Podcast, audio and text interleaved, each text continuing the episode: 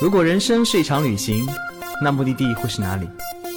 你可以选择带着疑问留在原地，也可以有多远浪多远。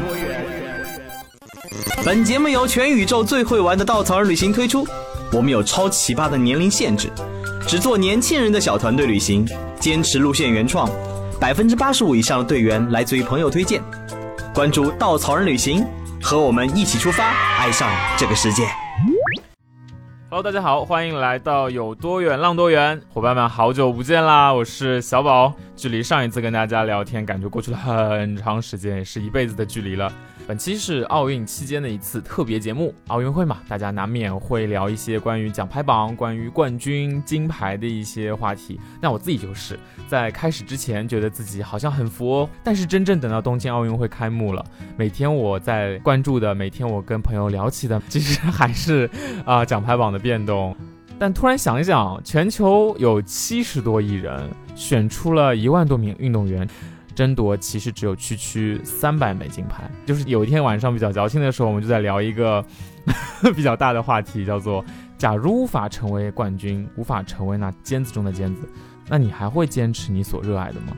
如果看不到观众的欢呼，也没有那个最后的冠军头衔，我们还不会会不会继续走现在坚持的那条路呢？”那就这样的一个问题，其实今天我们也请到了一个小伙伴来一起跟我们聊一聊。那接下来我们先欢迎一下妮子。Hello，大家好，我是妮子。妮子也是稻草人的老老老老老老朋友，是吗？不用加那么多老，不用加那么多老，本人并不老。嗯，听着声音就很年轻。然后简单介绍一下，就今天我们要聊的这个故事嘛，其实是关于妮子到现在的一些人生的经历，然后包括简单跟大家介绍一下，她在财大毕业之后，先是去了。爸爸妈妈们都觉得很棒的。四大行国企在里面去做管理培训生，然后但之后又从这样很稳定的状态呢，又要去开奶茶店啊，似乎是因为有寒暑假被这个东西给诱惑了。然后开奶茶店之后又经历了呃做甜品师的人生，然后来到了稻草人旅行的工作室，跟我们一起去做旅游行业、做旅游产品的一段人生。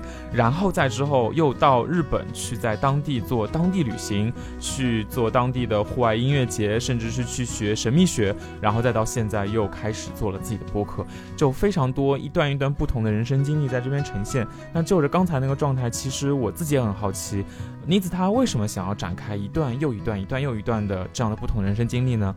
就这些话题，其实想跟大家带来详细的唠一唠，关于坚持、关于热爱、关于自己人生的过程的这些有的没的一些故事。刚才替你介绍了一下你的人生轨迹，不知道介绍的对不对？也差不多吧。就我觉得从旁观者来看的话，可能就是这样的一个情况，会觉得像一个弹珠一样，就是弹来弹去，也不知道停到哪里。嗯，哎，那为什么就现在第一个疑问，好奇宝宝的疑问，为什么会想要尝试这么多不同的生活和身份呢？从自己的感官上，我觉得还是蛮脚踩西瓜皮的，滑到了哪里是 这种状态。就其实没有一个具体的目标。我觉得我可能出发之前真的没有太设定一个怎么样的目标。嗯嗯，是这样。就是结果其实也没有那么的重要。对啊，但我自己啊，我自己可能在做任何一个弹珠的时刻，就是那个那一下咣弹出去的那个时刻，其实我那个时候还是专注的。我希望把。既然决定了做这个事情，那这个事情要就是过程当中我是专注的。其实你如果去分析一下这几段经历的话，就是最早那个毕业之后呢，进到这个国有四大银行做管理培训生，是一个非常理所当然的正常道路，或者说就是呃爸妈长辈这种一个社会上觉得很好的一个方向。对，就觉得女孩子进银行稳定啊，未来这个。对吧？相夫教子肯定不愁，就等等。但但是最后努力出来这个结果，我为什么会就不干了？嗯，我我当时离职的时候，支行的行长们啊，挨个的找我谈话，那他们也觉得很不理解啊，年轻人，你做这样的决定真的想好了吗？这是一段经历，我觉得是呃，我发现我照着这个社会给我的规范做了，然后发现 no，这不是我要的。你在做那个事情的时候，你就会觉得那不是你。或者说那不是全部的你，我也能把那个事情 handle 住，做得好。但是你一旦去思考意义，然后就可能会觉得这里面出现了一些偏差，于是就变成了一种叛逆到底的出走，然后就 对，甚至离开上海去了成都去开这个奶茶店。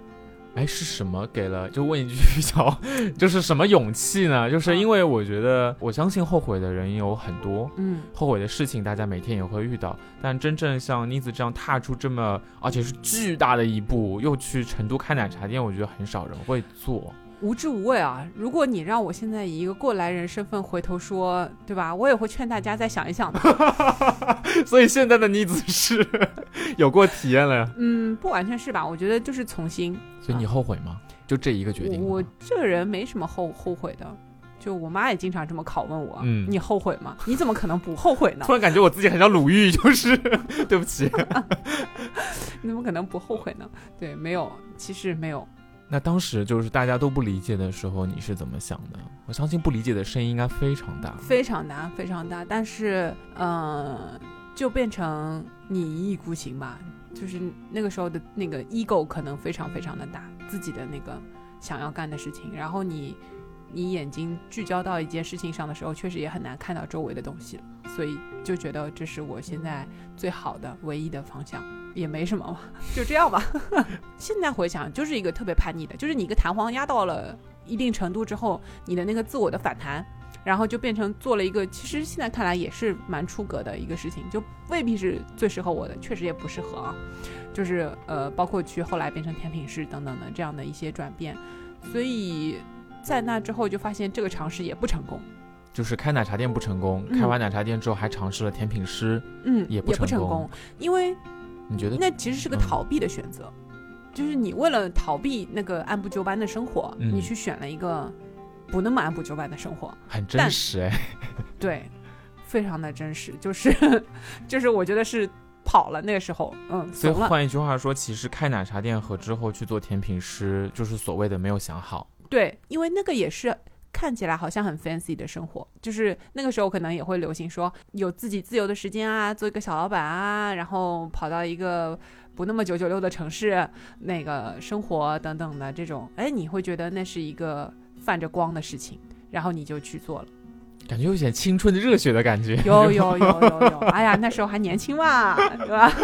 嗯，那你总有一点这种，嗯，其实是有带着彩虹泡沫的这种。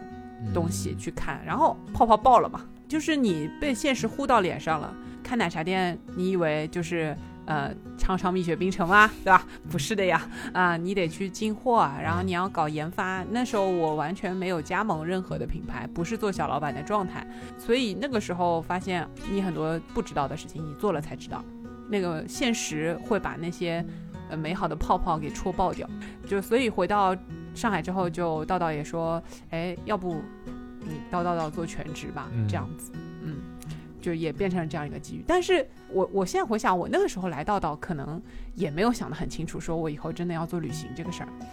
其实感觉到这里也还是身边有什么可能性，看到了之后就。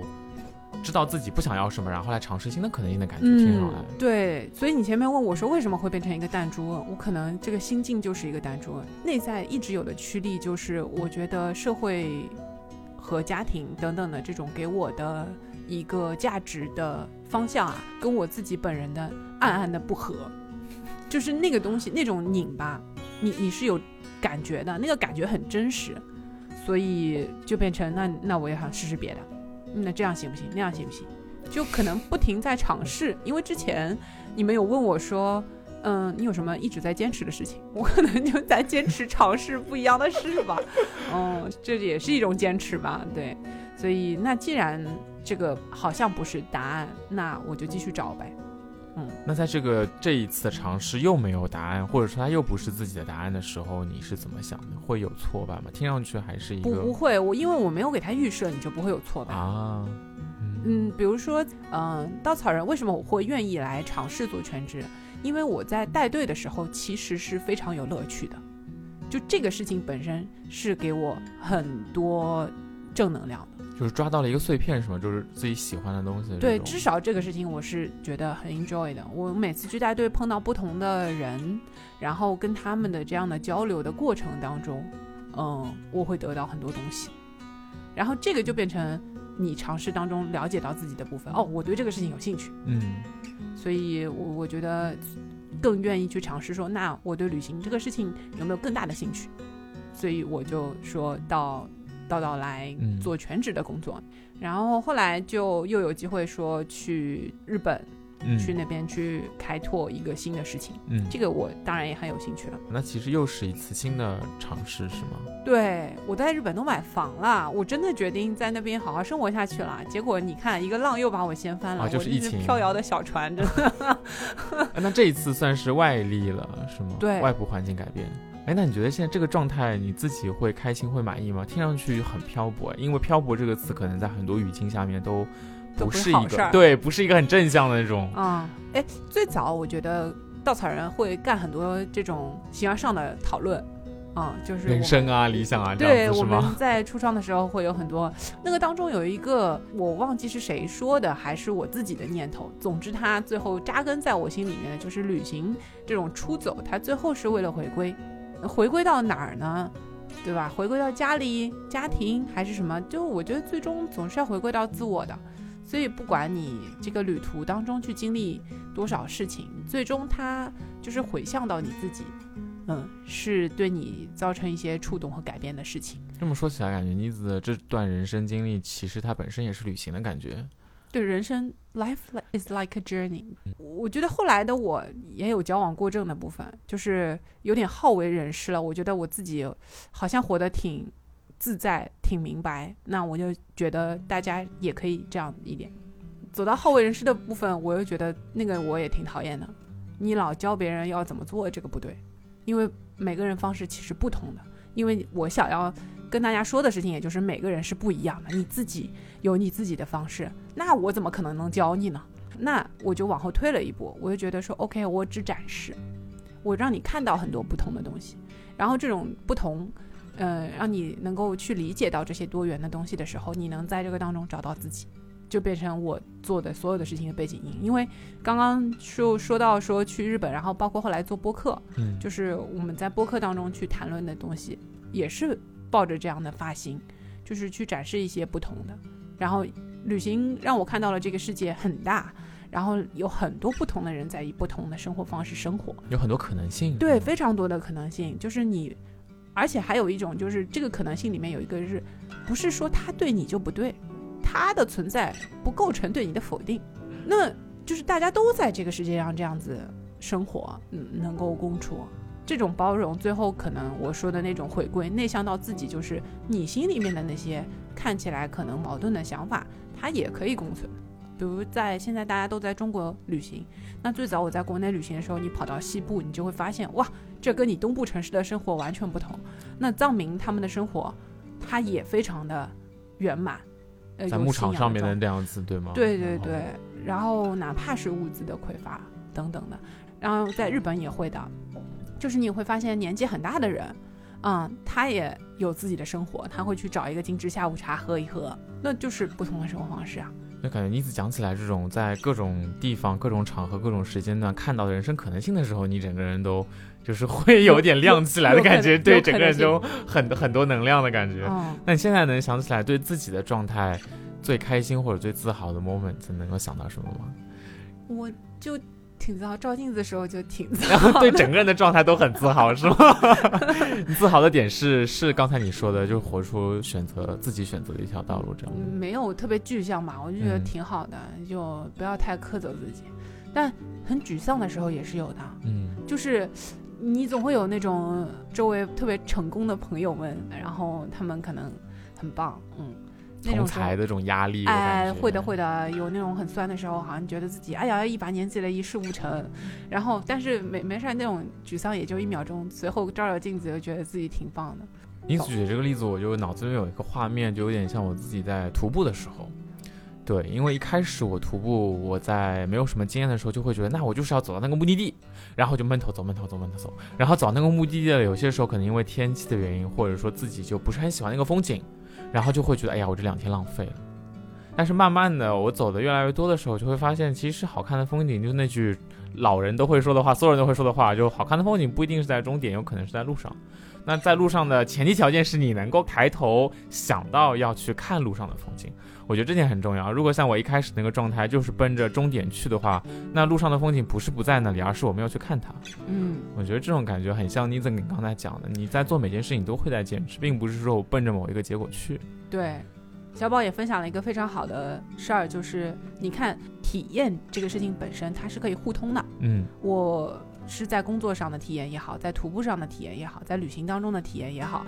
呃，你人生的经验，他们互相之间是可以借鉴的，因为事情很多时候本质是一样的。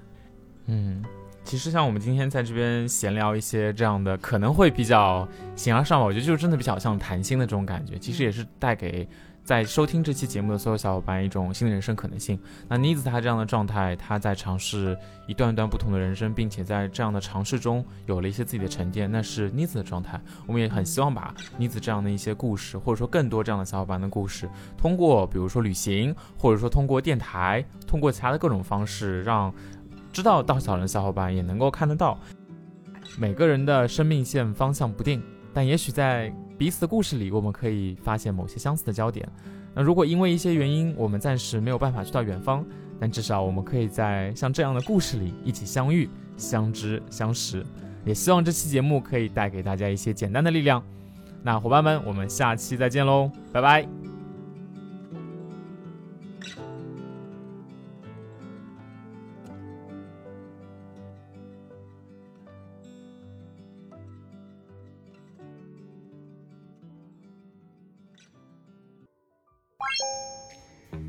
作为一家目的地集合的旅行公司，在哪里都可以和刀哥一起浪。